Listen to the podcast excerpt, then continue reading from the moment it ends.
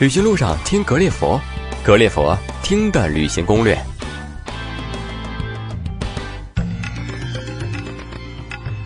各位格列佛听友，大家好，我是桑泽。今天我们的攻略目的地是帕劳，这个名字也许你并不经常听到，不过这里的风景和体验却让每一个了解它的人印象深刻。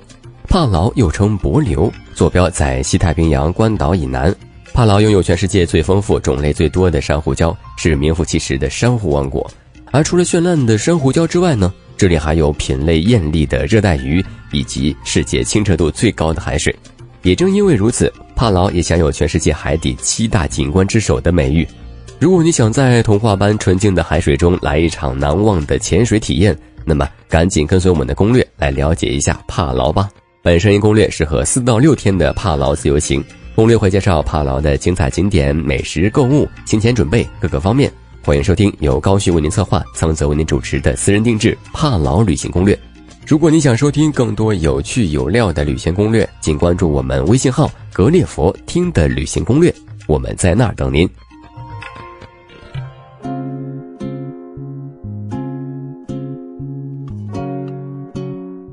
帕劳呢是一个年轻的国家。一九九四年十月一日，从美国的托管统治下独立，支柱产业呢是渔业和旅游业。这里百分之七十人口是当地土著，其余人口主要是菲律宾人。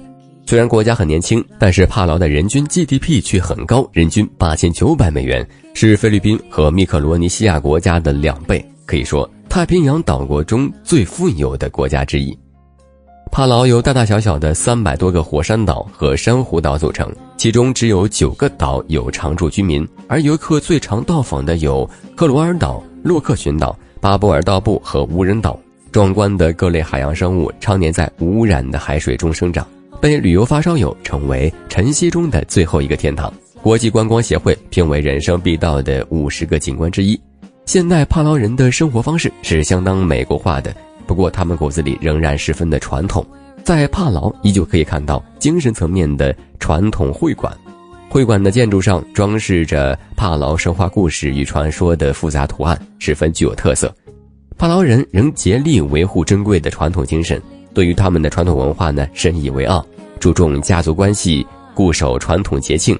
而村落里的族长在社会中呢，仍然扮演着十分重要的角色，这一点不难从他们的传说、风俗、建筑物和舞蹈中看出来。帕劳的城市不多，说起来呢，似乎只有科罗尔岛一个。克罗尔市呢，也是帕劳的老首都，帕劳大部分人都居住于此，这里呢，也是游客最多的地方。帕劳绝大多数的酒店、餐厅、商店、旅行社都在这里。克罗尔市中心不大，基本上是一条马路。从东到西呢，约两公里，基本上用不着乘坐什么交通工具。克罗尔周边有两百多个大大小小的岛屿，泛称洛克群岛，景色秀美。来这里呢，最好一定要带上单反相机。情侣们到这里不拍上几组婚纱照或者写真，就真的是太可惜了。身处这种自然的美景之中，随手一拍都是大气的美图。不过，因为这里集中了人们熟知的景点，如水母湖、牛奶湖、大断层、德国水道、长沙滩岛等，所以呢，游客较多。如果想拍写真的话，要记得把握好时机。下面呢，我们就来详细说到说到这些景点。先来说说水母湖。水母湖位于帕劳群岛的南木莫车车岛，隐藏在环形岛屿之中，距离著名的牛奶湖约五公里。一九八二年，美国国家地理杂志首次向人们介绍了水母湖的存在，使得它被人们所熟知，并发展成为帕劳的知名景点，是来帕劳的游客必去的景点。水母湖是帕劳最具特色的景点之一，是因为这里拥有全世界罕见的无毒水母。水母湖原来也是海，经过很多年的地壳运动，形成一个天然湖泊。因为失去了天敌，这里的水母的毒性就慢慢的消失了。就变成了现在世界独一无二的无毒黄金水母，它们就像是海洋中的舞者，每天的工作就是晒太阳，让体内的藻类吸收阳光，将自己染成各种明亮的颜色。水母湖中最多的是黄金水母和月亮水母，因为水母的趋光性，所以在十四点到十五点水母最多，选择这个时间前往呢，堪称最佳。进入水母湖是需要收费的，门票是一百美元。乘船到达水母湖外的码头之后呢，沿着步道指示一直走约十五分钟即可到达。刚下到水母湖里，也许你只能看见零零散散的几只，但是当你向湖中心游去的时候，会发现身边的水母越来越多。在水母群中玩耍的时候呢，有几点需要注意。首先，因为水母本身十分的脆弱，在水下的话，动作一定要轻，避免脚蹼勾到水母或者划伤水母。其次呢，水母属于无脊椎浮游生物，全身百分之九十八是水，离开水，水母很快会死亡的。因此，与水母嬉戏时，不要将其拿出水面。另外，虽然说帕劳的水母是无毒水母，但只是因为其毒素含量很低而已。如果碰触到嘴唇这些比较薄或者敏感的皮肤的话，也是可能因此过敏的。皮肤敏感的游客也最好少触碰水母的好。在帕劳玩的就是潜水，水母湖更是潜水的上上之选。在干净的海水中感受安静的世界，没有一丝的杂音，没有任何打扰，只剩下自己和心跳，是不是一想起来就很有画面感呢？身边的游鱼、斑斓的珊瑚，还有主动亲近你的水母，通透的海水让人仿佛看到了流逝着的好时光。这样的体验难得一遇，绝对会让你终生难忘的。牛奶湖跟水母湖一样，是帕劳最著名的旅游胜地之一。牛奶湖位于帕劳群岛阿拉加北山岛的南部，面积虽然不大，和一个足球场差不多，但是却很有特色。牛奶湖虽然叫湖，实际上也是群岛环抱中的一片海。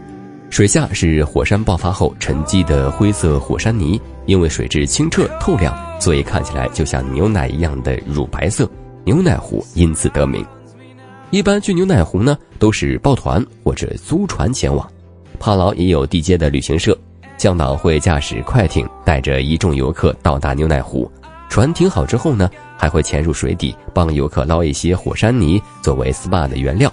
在古代，这里是火山活动频繁的区域。火山喷发后的火山灰沉积湖底，经年累月形成累积厚厚一层的火山泥。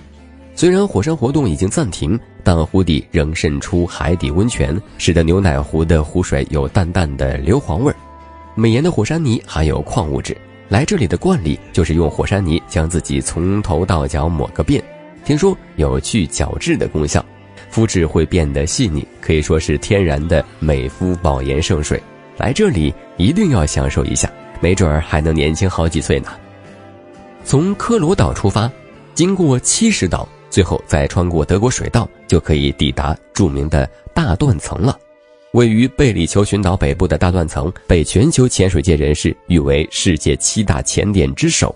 这里最吸引人的是穿梭在其中丰富多彩的海洋生物和特殊的地形营造出来的水底梦幻世界。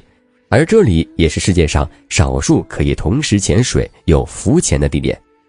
从船上看海面，大断层一边是碧绿浅滩的珊瑚平台，另外一端则是深不见底的深蓝海域。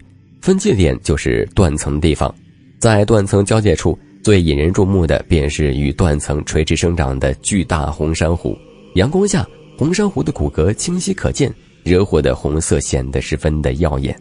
大断层。素有“海底花园”的美誉，在断层之外的深海区域，放眼过去一片深蓝，不见其底。神秘的海洋深处蕴藏着无数的大型海洋物种，礁鲨、护士鲨、海龟、红鱼、大苏拿破仑鱼穿梭其间。潜水者可以由浅入深，观赏各种五彩斑斓的海底景观。这里有些鱼不仅不怕人，还会好奇地游过来，甚至还会跟潜水者索要食物。不过最好还是不要乱喂，以免打乱它们的自然摄食方式。在大乱层区域浮潜的方式也非常的另类，因为水流较强劲，所以呢需要放流的模式，可以体验到被洋流带着走的滋味，非常省力。但是欣赏水下美景的同时呢，要注意安全，不要只顾美景而被洋流带走太远。在这里游玩需要注意的是天气情况，大断层受天气影响较大。天气不好呢，风浪会较大，水容易变得浑浊。接下来，我们来长沙滩来逛一逛。长沙滩位于洛克群岛中的一座无人岛上，因为景色宜人，成为很多广告的外景拍摄地。长沙滩相当的辽阔，海天一色，沿着沙滩走向尽头，会让人产生一种海阔天空、世界尽头的奇妙想象。在此极目望去，前方是浩瀚的碧波大洋。远方只有几座翠绿的海上孤岛零星点缀，更远方呢则是造型千变万化的白云、乳白色的沙滩与蓝色、绿色渐层的海洋相连。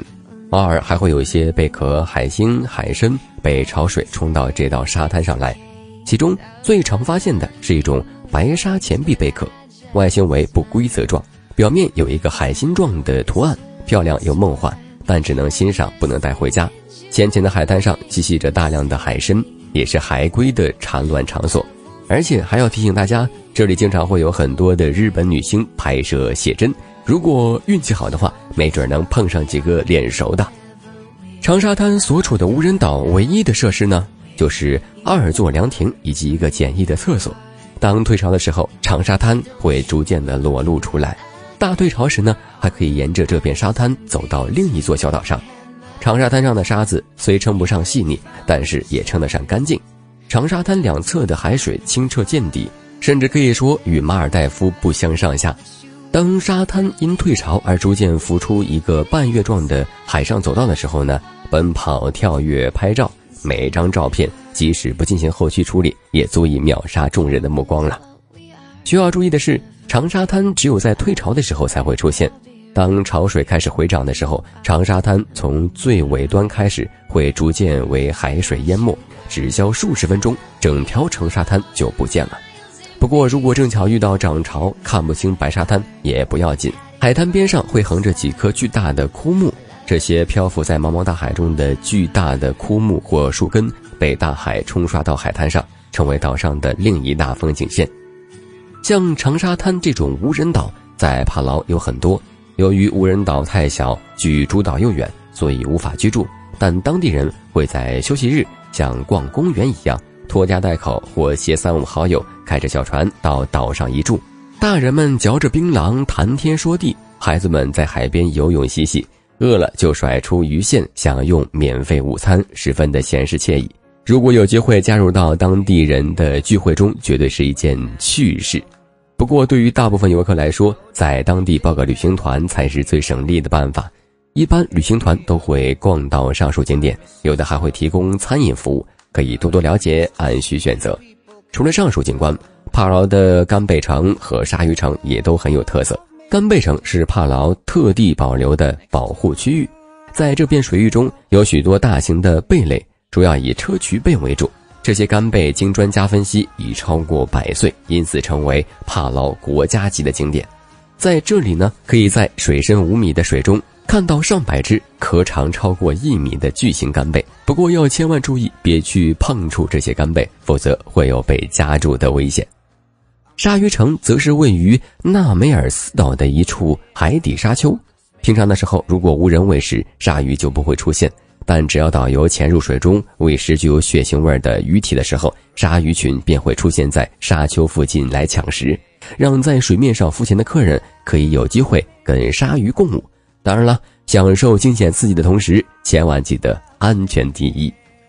虽然帕劳是大海中的一片岛屿，不过因为旅游业的繁盛，帕劳的餐饮业也十分的发达。在首都的大街上，散列着各式各样的小餐馆，日餐、泰餐、印度餐，甚至广东菜、台湾菜、川菜，都可以找到比较正宗的馆子，口味很好。不过价格真的不便宜。个人建议还是吃点当地的特色美食，吃川菜、广东菜，干嘛要跑到千里之外的海岛上呢？靠山吃山，靠海吃海，帕劳海中生物自然特别多，在这里呢，吃一顿丰盛又新鲜的海鲜大餐，是每个游客都要体验的快事。当地有好几家中式的海鲜料理餐厅，你可以吃到非常新鲜的红树林蟹和美丽的苏梅，还有石斑鱼、尾鱼、干贝等等。更令人惊喜的是，在这里居然可以吃到椰子蟹蝙蝠汤，堪称是吃货尝鲜的宝地。在帕劳，海鲜便宜，蔬菜贵，而且呢品种也没有那么全，经常是上半周每个饭店的蔬菜都是卷心菜，下半周就全是茄子了。素食主义者估计要克服一下了。如果你担心维生素摄入不够，那就来吃点水果吧。帕劳的水果呢也是不可错过的美食之一，这里出产椰子、芭蕉、西瓜、木瓜等品种。椰子树通常在道路旁呢就可以看到，但是却很少看到有人在贩卖椰子，因为当地人认为想吃呢就去摘，不需要购买。帕劳的芭蕉也非常的香甜可口，当地呢一般会用油炸的方式食用。帕劳的西瓜则是台湾的农耕队十年前在帕劳成立实验农场，协助帕劳人栽培蔬果，现在才能吃到美味多汁的西瓜。帕劳大部分的商品呢都是进口的，旅游纪念品也不是很多，而且价格比较贵。买东西建议还是去台湾超市。帕劳的台湾超市规模比较大，价格也公道，经济实惠。另外，市中心呢也有一些星罗棋布的小礼品店，售卖当地特色的贝壳、椰子壳工艺品。还有植物香薰和 SPA 产品，位于克罗尔的市中心的 WCTC 超级市场，算是帕劳货物商品最为齐全的商店了，也是观光客必到的购物中心。一共有两层楼，第一层楼呢有中型超市和一家杂货店，另外还有一家体育用品店。在 WCTC 的二楼可以算是帕劳的百货公司，可以在此选购一些风景明信片。这里呢也设有简单的浮潜器具。S r a n g o 超市是帕劳的第二大购物城，名字是帕劳土语中“谢谢”的意思。与 WCTC 分别设立于马路两侧对望。超市的第一楼层为大型超市，第二层呢是好几家商店组合而成。玩潜水的游客可以在这里购买到潜水装备、海滩裤、浮潜用具等，不过价位有点偏高。另外，帕劳还有两家免税商店，位置是在帕劳大饭店以及帕劳太平洋度假饭店中。帕劳大饭店的 DFS 比较大，而且拥有全帕劳最齐全的免税商品，加上会中文的服务人员来这里购物呢，可以说是上佳之选了。中国与帕劳尚未建立正式的外交关系，目前呢，对中国游客实行落地签，外国人如持有效期六个月以上的护照，并出示定期离开帕劳的飞机或者船票，均可入境停留三十天。入境后呢，如果需要延长停留期，可以提前至少七天向移民局申请延期，可以延期两次，每次三十天，每次缴费五十美元。乘飞机出境需缴纳机场税二十美元，环保费三十美元。但按规定，中国公民出境呢必须持有境外国家签发的签证。所以呢，如果经过韩国、日本等国家转机前往帕劳的时候呢，建议办理转机国家的签证，这样呢还可以在转机国家入境。最后提醒大家，帕劳呢属于热带雨林气候，每年十一月到次年的四月是旱季，五月到十月为雨季。不过即使雨季呢，也顶多会下阵午后的雷阵雨，所以帕劳属于全年都适宜旅行的地区。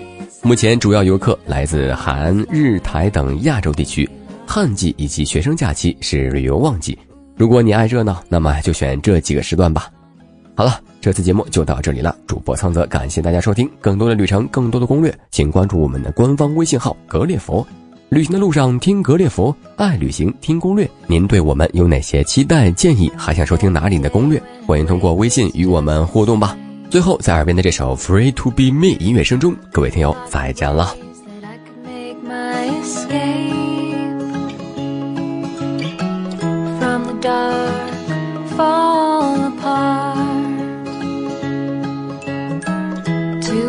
So far where dreams are.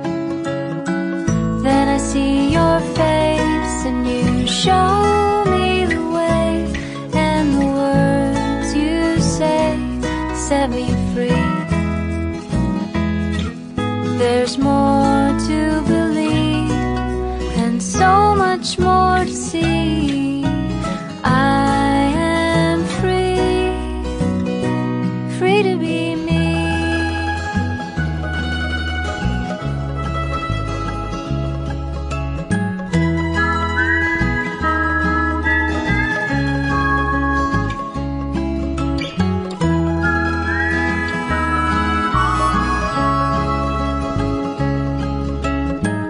so, so many, many days and ways I ought to change. These are the thoughts that drown my brain. And I'm sinking deeper and deeper into a hole. I don't know where else to go. Then I see your face show me the way and the words you say. Set me free. There's more to believe and so much more to see